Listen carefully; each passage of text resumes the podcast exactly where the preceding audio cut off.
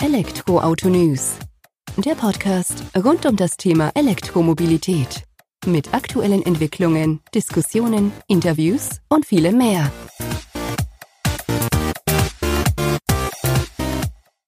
Servus und herzlich willkommen bei einer neuen Folge des Elektroauto-News.net Podcasts. Ich bin Sebastian und freue mich, dass du auch diese Woche wieder eingeschaltet hast, wenn es rund um die Themen E-Mobilität, Elektroautos, alternative Antriebe in unserem Alltag geht. Diese Woche gibt's nicht nur mich wieder auf die Lauscher, wie ich irgendwas erzähle aus dem immobilen Alltag oder mit den Themen, die mich beschäftigt haben oder uns auf dem Portal auf elektroautonews.net, sondern ich habe ein Interview geführt mit Fabian Krohn. Er ist Business Development Manager bei UMI Urban Mobility. Das ist Unternehmen, was hinter VShare steht, dem Free Floating Anbieter in Berlin. Die haben derzeit um die 1500 E-Golf im Angebot, die man an beliebiger Stelle Aufgaben aufsammeln kann, kann damit fahren und wieder abstellen. Rein elektrisch ist da der besondere Vorteil im Vergleich zu anderen Anbietern am Markt. Künftig wird man das Angebot auch noch über den E-Golf hinaus erweitern. Der VW ID3 wird dazu stoßen, der VW E-Up mit erhöhter Reichweite wird dazukommen und auch über die deutschen Grenzen hinaus, also um genau zu sein, in Prag ist geplant, dass es einen V-Share-Ableger geben wird, der dann dort mit dem Skoda Citigo 4 eben an den Start gehen wird, unter anderem. Über all diese Themen habe ich mich, wie gesagt, mit Fabian Krohn unterhalten. Wir sind auch auf das Thema Ladesäulenblockierer eingegangen, was VShare aktuell schon macht, was man vorhat in Zukunft zu machen und dass man sich durchaus der Situation bewusst ist, dass es noch nicht alles so ideal gelöst ist, wie es denn eigentlich sein sollte. Aber man zeigt eben auch, dass man die E-Mobilität nach vorne bringen möchte, dass man Berührungspunkte anbietet für neue Fahrer, neue E-Autofahrer, die eben das erste Mal damit in Berührung kommen und so auch die Möglichkeit haben, für kleines Geld elektrisch, voll elektrisch zu fahren im Alltag. An sich eine tolle Sache. Ich würde jetzt einfach direkt ins Interview übergeben. Bin gespannt, was du davon hältst. Hör ruhig zu. Lass mir deine Gedanken zukommen, sei es per Mail, Kommentar, was auch immer. Du weißt, wie du uns erreichst. Am Ende des Interviews melde ich mich nochmal bei dir. Vielen Dank schon mal fürs Zuhören. Bis dann. Vielen Dank, Herr Krohn, dass Sie sich die Zeit nehmen, um in unserem Podcast ein wenig über VShare, deren Angebot und die aktuelle Entwicklung zu sprechen. Können Sie sich zunächst kurz vorstellen, um dann einen Überblick über VShare eben zu geben? Ähm, ja, mein Name ist Fabian Krohn. Ähm, ich bin bei WeShare, seitdem es WeShare äh, gibt. Ähm, habe vorher ähm, lange in der Elektromobilität gearbeitet. Ähm, also bin insgesamt seit zehn Jahren jetzt in der Elektromobilität tätig und ähm, betreue hier zum einen das Business Development, aber auch äh, das Ladekonzept für WeShare. Okay, das hört sich doch interessant an. Passt auch zu den Punkten, die wir ansprechen. WeShare an sich, können Sie da vielleicht einen kurzen Überblick geben, worum es sich da handelt, wenn jetzt noch niemand damit Berührung hatte oder ein Zuhörer da noch keine Berührung mit hatte, damit er einfach versteht, was, um was es denn da eigentlich geht, was ihr anbietet? Gerne. Also ähm, WeShare ist ähm, ein rein äh, elektrischer, also 100% elektrischer Free Floating Carsharing Service. Free Floating heißt, es gibt ein definiertes Geschäftsgebiet äh, und in diesem Geschäftsgebiet können Fahrzeuge ähm, an- und abgemietet werden.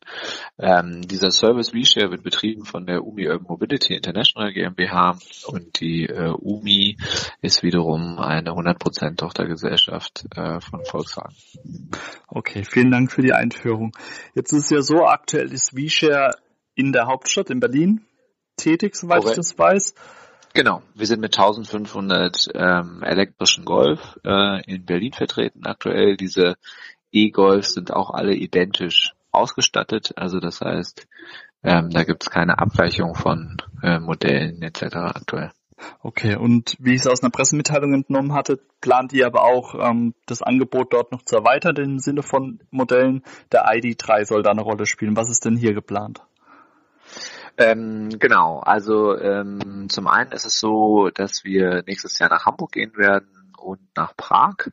Ähm, das heißt, Wiesche wird auch ein Multimarkenkonstrukt in Prag werden. Äh, wir mit, werden Skoda-Fahrzeuge eingesetzt, ähm, der Skoda Citigo E ähm, und äh, Hamburg wird eben auch eine weitere Stadt werden und dann werden sich natürlich auch die Modelle erweitern. Das heißt, nächstes Jahr äh, kommt zum einen der E-Up dazu mit der größeren Batterie ähm, und äh, wir werden auch nächstes Jahr äh, eine, eine gewisse Anzahl von ID3 reinflotten. Genau. Okay, jetzt haben Sie ja schon vorweggegriffen, Hamburg ist dann ein Thema, das war mir auch bewusst. Prag ist mir jetzt neu gewesen, aber schön zu hören, dass ihr da auch über die deutschen Grenzen geht. Wie ist denn der Zeitplan vorgesehen? Wird das dann eher so Mitte des Jahres anfangen oder eher zum Jahresende hin, wo ihr dann den Start vorhabt? Ähm, nee, ist beides eigentlich für, also Prag ist, äh, genau, es ist beides irgendwie so für Mitte des Jahres ungefähr geplant. Genau. Okay, und von der Flottengröße her vergleichbar mit Berlin? Kleiner, größer? Ähm, naja, die Flottengröße richtet sich immer natürlich auch nach der Größe der Stadt. Das heißt, logischerweise in Prag wird es eine kleinere Flotte äh, sein und in Hamburg aber deutlich auf jeden Fall äh, äh, um die 1000 Fahrzeuge. Um die 1000 Fahrzeuge, okay. Gut. Ähm, jetzt die andere Frage, oder die ja auch aufkommt, wenn wir jetzt an das Jahr 2020 denken, CO2-Flottenwerte spielen da ja auch eine Rolle, auch hinsichtlich der abgesetzten Fahrzeuge der einzelnen Hersteller nutzt VW dieses Angebot von V-Share dann auch tatsächlich aktiv, um auch die Flottenwerte da positiv zu beeinflussen? Ja, also ich glaube, bei der Frage springt natürlich dahinter, geht es immer darum eigentlich, wie gut werden E-Fahrzeuge generell verkauft, weil ähm, wenn das Fahrzeug, ob das Fahrzeug jetzt auf die UMI zugelassen wird oder auf Sie als äh, Privatperson, ja. äh, spielt ja für die CO2-Anrechnung keine Rolle. Und ähm, aktuell erleben wir es ja eigentlich so, da gab es gestern auch wieder einen Artikel zum Beispiel bei Edison, ähm, dass die E-Fahrzeugverkäufe eigentlich sehr gut sind. Ähm, Im Prinzip eigentlich bei allen Herstellern. Ähm, das heißt, äh, de facto ist es, ist es so, dass äh, wir das nicht nur aus Motivation der CO2-Gesetzgebung machen, weil eben die Fahrzeuge generell gut nachgefragt werden. Ähm, auch der E-Golf hat ja eine, durch die Kauf, Preisprämie und diverse Marketingaktionen. Also ist der E-Golf ja ein attraktives Fahrzeug nach wie vor äh, und wird eben auch am Markt nach wie vor nachgefragt. Also wir möchten mit WeShare wirklich ähm, Innenstädte entlasten. Aber unser Ziel ist es, privat Pkw äh, in Innenstädten zu reduzieren. Ähm, und das geht nur, wenn es aber auch eine Alternative gibt. Und WeShare ist eben ein kleiner Baustein in der Alternative. Ähm, ich glaube, kein, kein Dienst oder Service, wenn man den aus der Motivation der CO2-Gesetzgebung schon wird erfolgreich sein, ja. Okay. Im Endeffekt, es geht im Endeffekt um den Kunden. Es geht um emissionslose oder ärmere Innenstädte äh, und eben um geteilte Autos. Ja.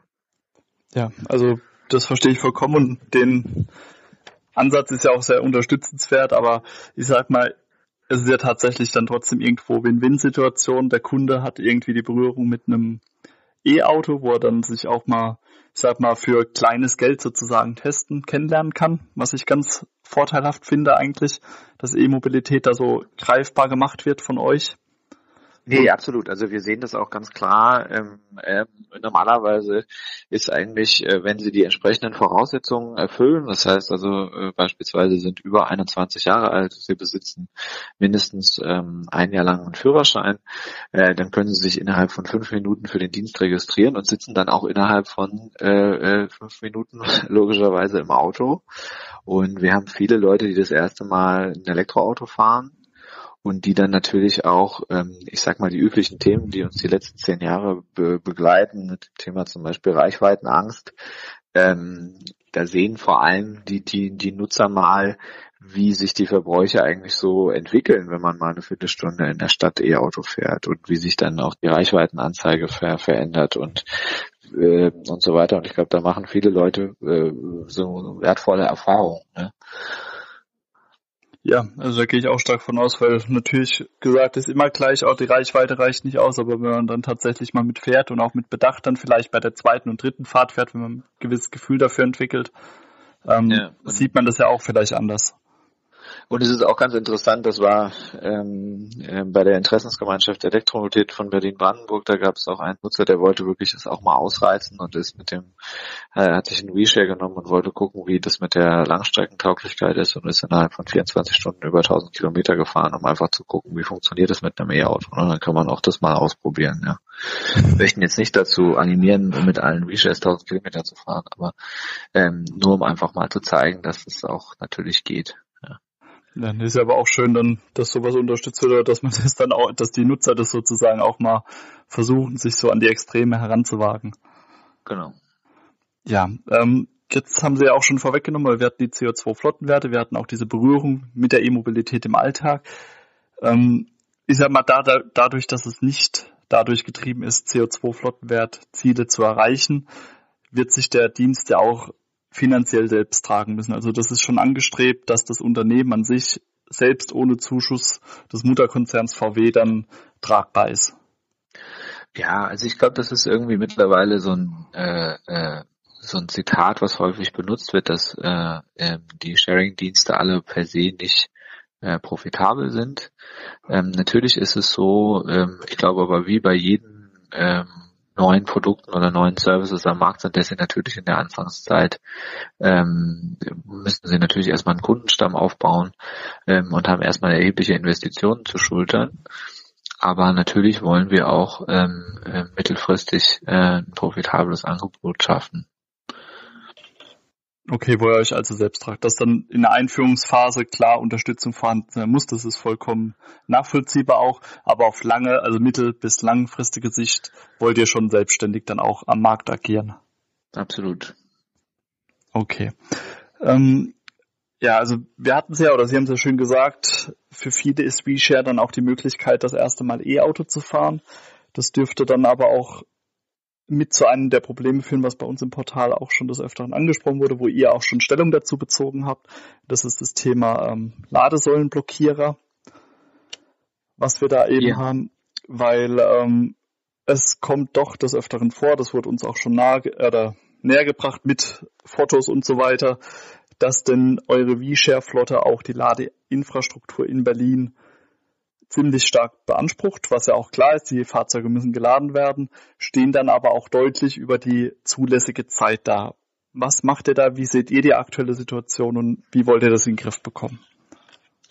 Ja, da äh, gibt es natürlich viele Facetten äh, dieses Thema. Ich glaube, es ist erstmal nochmal wichtig, ähm, wenn man über Berlin spricht. Ähm, also aktuell gibt es in Berlin um die 800 Ladepunkte, also mhm. 400 Ladesäulen mit jeweils zwei Ladepunkten. Ähm, und diese wurde ja auch äh, gemäß der Pressemitteilung von der Senatsverwaltung und ähm, Allego werden diese nochmal auf 1000 Ladepunkte ähm, erhöht.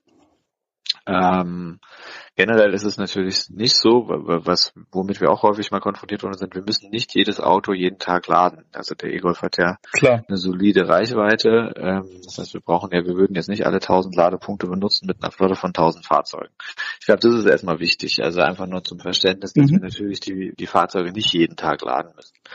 So, das zum einen. Ähm, zum anderen ist es so, äh, wenn ich mal kurz ausholen darf, ist es äh, ist natürlich in der in der Vergangenheit war es immer so, dass dass eigentlich von der ähm, von der öffentlichen Wahrnehmung da der Infrastruktur zu wenig ausgelastet war. Ne? Das war so die Phase, wo viele Städte auch ähm, aufgebaut haben und dann kam aber eigentlich immer das Argument, es sind eigentlich keine Autos da und da lädt ja niemand. Ne? Und dann wurden immer Bilder, dann wurden die Bilder andersrum gezeigt. Ne? Dann waren immer viele Ladesäulen, wo einfach nie jemand ähm, geladen hat. Ja. Ähm, äh, und ich glaube natürlich generell jetzt unabhängig von WeShare äh, nimmt natürlich die Anzahl der E-Fahrzeuge zu. Das heißt, die, die, die, sagen wir mal, die Belastung auf die Infrastruktur äh, nimmt insgesamt äh, zu. Ähm, Jetzt ist es aber so, ähm, das haben wir auch von Anfang an äh, kommuniziert, dass wir natürlich auf die öffentliche Infrastruktur zu, zurückgreifen, aber nur bis zu einem gewissen Grad. Uns ist vollkommen bewusst, dass wir mit so einer großen Flotte nicht nur öffentlich ähm, laden können. Ähm, und darüber haben Sie ja auch schon berichtet. Ähm, wir sind schon auch äh, äh relativ stolz darauf, dass wir echt ein einmaliges Pilotprojekt äh, mit der Kaufland Lidl äh, äh Gruppe ähm, veröffentlicht haben. Das heißt, hier werden 70 äh, DC-Schnellladesäulen installiert. Also zum Vergleich, Berlin hat aktuell knapp 10, 15 öffentliche und wir machen jetzt 70, 70 öffentliche Ladesäulen. Das ist eine erhebliche Investition ähm, für jeden, der sich äh, auskennt. Also so eine DC-Ladesäule kostet, das wissen Sie selber, irgendwas zwischen 50 und 70.000 Euro, je nachdem, ähm, was dann noch an Erdarbeiten gemacht werden muss. Und ähm, diese Infrastruktur steht eben zu den Öffnungszeiten der Lidl- und Kauflandmärkte, also meistens zwischen 7 und 21 Uhr, ähm, der Berliner Bevölkerung beziehungsweise den Lidl- und Kauflandkunden zur Verfügung. Ähm, und nachts wird diese eben exklusiv durch ihren Dienstleister genutzt. Das heißt, ein Dienstleister fährt das Fahrzeug an diese Ladesäule und dort werden die Fahrzeuge geladen äh, was eben an der Schnellladesäule ganz gut funktioniert und dann ähm, werden die morgens da weg äh, äh wieder sozusagen weggeparkt. Und wir haben nicht nur eine Lidl-Kaufland-Kooperation, wir haben auch gerade eine Kooperation mit der Gewobag äh, veröffentlicht. Das ist eine ähm, Wohnungsbaufirma hier in Berlin, Genossenschaft, staatliche, äh, stadteigene und äh, mit der werden weitere zum Beispiel 14 Ladepunkte aufgebaut und so weiter. Das heißt, wir haben auch nicht nur diese beiden Partner, aber die beiden Partner kann ich öffentlich nennen. Wir haben aber sonst auch noch weitere Partnerschaften und ich denke, das Modell ist eigentlich ähm, ein gutes Modell, weil es bestehenden Raum, also bestehenden Raum, den es sowieso schon gibt, einfach anders nutzt.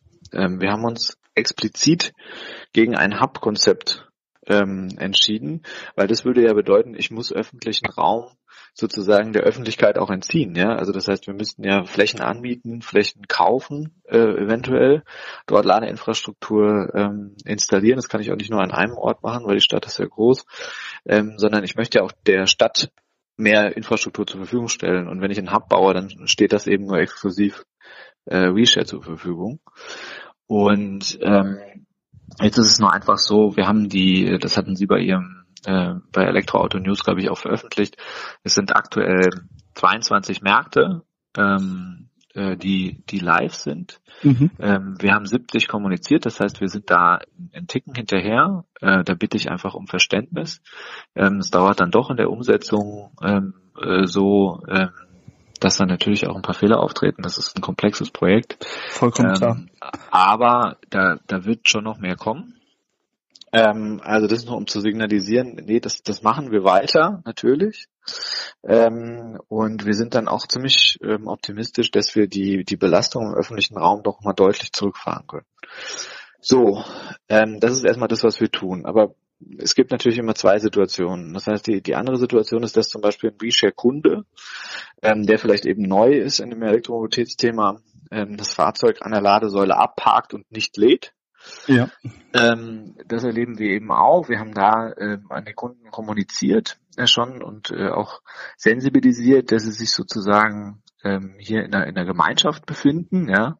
Und es parkt eben auch keiner an der Tankstelle dann zu. Also sozusagen, dass das Klar. wirklich ein akutes Thema ist. Ähm, aber es ist für uns natürlich dann sehr schwierig, ähm, diese Autos dann zu entfernen, weil wir müssen erstmal darauf aufmerksam gemacht werden, dass dort ein Fahrzeug ist. Dann ähm, kann man unseren Kundenservice kontaktieren ähm, und dann schicken wir auch jemanden raus, der das Fahrzeug umpackt, aber das dauert natürlich einen Moment, ja. Es geht nicht von heute auf morgen. Und wenn das aber passiert, dann äh, werden die Kosten für diesen, äh, sagen wir mal, Einsatz auch dem entsprechenden Kunden belastet. Also das sind dann äh, 100 Euro. Ähm, das heißt, es tut dann schon weh. Aber da muss natürlich auch viel zusammenkommen dann. Ne? Ähm, und wir versuchen eben hier durch Kommunikation, wir haben auch Videos auf der Webseite, wo gezeigt wird, wie man lädt. Wir haben eben diese andere Kommunikation, aber da können wir wahrscheinlich, da werden wir nochmal eine Schippe drauflegen und ich glaube, das Thema einfach nochmal äh, stärker kommunizieren.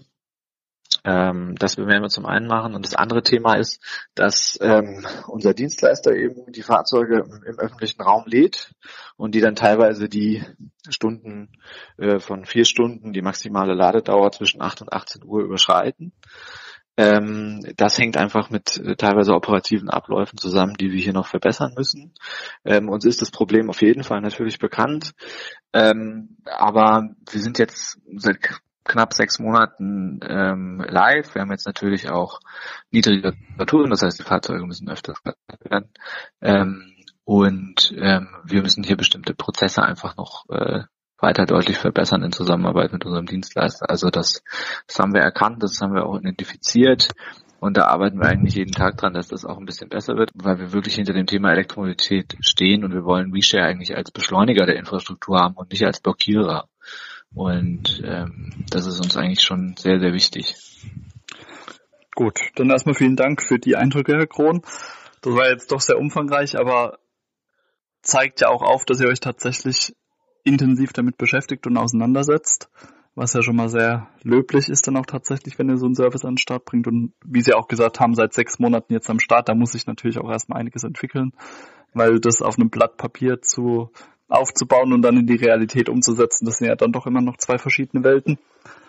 Ja, und für uns ist es auch ganz wichtig zu demonstrieren, dass das mit Elektrofahrzeugen möglich ist, ja, dass man so eine große Flotte ähm, dass es möglich ist, dass es funktioniert ähm, und ähm, dass es eben dann auch eben gut für die Stadt ist, gut für den Kunden. Ähm, genau. Also, ja, also jetzt haben sie ja auch das Stichwort große Flotte nochmal reingebracht, da wollte ich jetzt auch gerade nochmal kurz drauf abziehen. Jetzt haben wir die 1500 E-Golf, dann kommen noch ein paar ID3 und VWE-Apps mit dazu, dann bewegen wir uns ja vielleicht in der Range von 1500 bis 2000 Fahrzeuge irgendwann mal. Haben jetzt aktuell diese 800, später mal 1000 Ladepunkte. Müssen natürlich nicht jeden Tag danach laden, je nach Fahrzeug und Fahrweise. Aber es macht schon den Eindruck, sage ich mal, dass da schon ein erheblicher Bedarf auch an der öffentlichen Ladeinfrastruktur immer noch vorhanden ist, auch wenn ihr jetzt diese 70 DC Ladestationen aufbaut. Genau, wir haben gesagt, wir bauen die 70 aus bis äh, bis März äh, nächsten Jahres. Und ähm, ich meine, Sie wissen selber, an der Schnellladestation können Sie in knapp 45 Minuten ähm, oder sagen wir einfach eine Stunde äh, in, in Auto laden. Und wenn Sie sich wiederum das Zeitfenster anschauen, ähm, was ich gerade gesagt hatte, also zwischen 22, 23 Uhr und 7 Uhr morgens, haben Sie im Prinzip einen, äh, unser Dienstleister arbeitet ja 24 Stunden. Okay. Das heißt, hauptsächlich zu den Nachtzeiten, dann haben Sie ein Fenster pro Markt von 7, 8 Stunden. Das heißt, Sie können also nach der Rechnung eben auch sechs bis sieben Fahrzeuge pro Markt machen. Also da sehen Sie schon, dass das schon noch eine erhebliche Kapazität ist. Aber wir werden auch noch weitere Partnerschaften eben verkünden äh, im nächsten Jahr, wo auch weitere Infrastruktur ähm, teilweise schon existiert oder noch geschaffen wird. Okay, das heißt aber auch tatsächlich, so wie Sie jetzt gesagt haben, sechs bis sieben Fahrzeuge in der Nacht bei 70 Ladestationen, da kommt ja tatsächlich was zusammen. Da ist es dann eher ein Problem, oder die Herausforderung die aktuell ist, diese Prozesse und die Logistik in den Griff zu bekommen. Genau, also ich meine, das ist jetzt auch, äh, glaube ich, kein Geheimnis. Das ist natürlich die, die Kapazität entsprechend, aber Sie müssen die Fahrzeuge natürlich dahin bringen und dann geht es um die Allokation. Das ist schon natürlich ein erheblicher Aufwand ähm, äh, von der Logistik, was da zu leisten ist und ähm, da müssen wir einfach uns noch verbessern. Okay, das leuchtet ein, aber wie gesagt, das ist, denke ich, ein wichtiges Signal, dass ihr euch damit beschäftigt. Und ich möchte, ich möchte es hier auch nochmal ja. in aller Klarheit sagen, dass uns, ähm, dass uns, der, also ich möchte mich doch natürlich äh, dafür entschuldigen, ja, das, das ist, um das nochmal ganz klar zu sagen, das geht überhaupt nicht, ja. Also sprich, wenn ich, ähm, wenn ich aus, aus Brandenburg komme oder aus einer Überlandfahrt und ich habe einen niedrigeren SOC-Stand und ich möchte dann laden und ich fahre dann ein, zwei äh, Ladestationen ab, ähm, 1, 2, 3 und da steht immer ein Reshare und der ist dann auch noch drüber, ähm, ähm, dann ist das natürlich wahnsinnig frustrierend ähm, und äh, für den Nutzer ähm, und das können wir absolut nachvollziehen. Ähm, absolut. Also ähm, da geloben wir auf jeden Fall weiter Besserungen. Das ist doch mal ein schöner Schlusssatz meiner Meinung nach und ich denke, das Gespräch hat jetzt auch den Zuhörern gezeigt oder wird denen aufzeigen, dass ihr euch der Problematik bewusst seid, dass ihr eigentlich nur E-Mobilität in die Masse in Anführungsstrichen hereinbringen wollt und das ohne natürlich auch die bestehende Ladeinfrastruktur übermäßig zu beanspruchen und seid ja jetzt auch mit dem Ausbau von Ladestationen und eure Services doch auf dem richtigen Weg, das in den Griff zu bekommen und braucht im Endeffekt eigentlich nur noch ein wenig Zeit, um die Prozesse da besser abbilden zu können, soweit ich das jetzt aufgefasst habe. Das absolut und äh, wir appellieren natürlich auch daran, dass natürlich öffentliche Infrastruktur weiter aufgebaut wird, weil natürlich die Anzahl der ähm, EVs ähm, äh, weiter steigen wird, obwohl man natürlich auch äh, nicht vergessen darf, dass eigentlich äh, oder dass viele viele Studien oder viele Untersuchungen natürlich auch ähm, erstmal suggerieren, dass 80 Prozent zu Hause und am Arbeitsplatz laden. Aber natürlich gerade in Großstädten wie Berlin, wo wir auch häufig Mehrfamilienhäuser haben, äh, das eben nicht der Fall ist. Ne? Da ist man eben dann auch auf die öffentliche Infrastruktur ähm, angewiesen. Ähm, und das, das muss natürlich auch nochmal deutlich weitergehen. Ich glaube gerade auch äh, im Hinblick auf das, was, ähm, was an Modellen nächstes Jahr kommt, ähm, da wird ja, es, es freut uns ja, aber da wird ja noch einiges passieren. Stimmt, der Bedarf besteht dann bestimmt noch über diese 1000 Ladepunkte hinaus, äh, dass das auch von öffentlicher Hand weiter ausgebaut wird. Absolut. Und wir sehen natürlich gerade auch in den Genehmigungsverfahren auf äh, Bezirksebene, dass das teilweise eben schon auch sehr lange dauert. Ähm, da ist durch, durch, durchaus auch noch Potenzial vorhanden. Ja, da hoffen wir doch, dass das genutzt wird dann auch. Alles klar. Sehr gerne. Vielen Gut. Dank fürs Gespräch. Ja, ich habe auch zu danken. Vielen Dank, Herr Krohn. So, das war's also auch schon. Knapp 22 Minuten Einblicke vor und hinter die Kulissen von VShare. und dem aktuellen Angebot in Berlin mit all den Herausforderungen, Problemen, die es im Alltag gibt, aber eben auch all mit den Vorteilen, die man eben so mit sich bringt mit diesem Service. Ich finde es ganz wichtig und vorteilhaft, dass WeShare auch Stellung bezogen hat, dass man sich zu den Vorwürfen bekannt hat, dass man sagt, okay, es ist vielleicht noch nicht alles ideal, aber man ist dran, arbeitet dran und zeigt eben auch so, dass man etwas ändern möchte. Natürlich bin ich jetzt aber vor allem darauf gespannt, wie du das Interview aufgenommen hast, ob du den Service schon mal genutzt hast, ob du ihn nutzen möchtest in Zukunft, wenn du eben in Berlin unterwegs bist oder zukünftig in Hamburg, Prag, dann ab 2020. Und würde mich einfach freuen über deine Rückmeldung dazu. Gerne in den Kommentaren des Beitrags. Ich habe auch nochmal in die Show Notes alle Links, alle relevanten mit reingepackt, damit du bei Bedarf eben auch nochmal nachlesen kannst über die einzelnen Themen, die wir eben schon zuvor bei uns im Portal berichtet haben. Ich möchte mich nochmal bei dir bedanken, dass du zugehört hast, auch diese Woche wieder. Muss jetzt langsam auf Endspurt Richtung Weihnachten zugeht. Freue mich, wenn du nächste Woche wieder einschaltest, wenn die nächste Folge des Elektroauto-News.podcasts kommt. Und wünsche einfach noch eine schöne Zeit. Bis dahin, mach's gut. Ciao.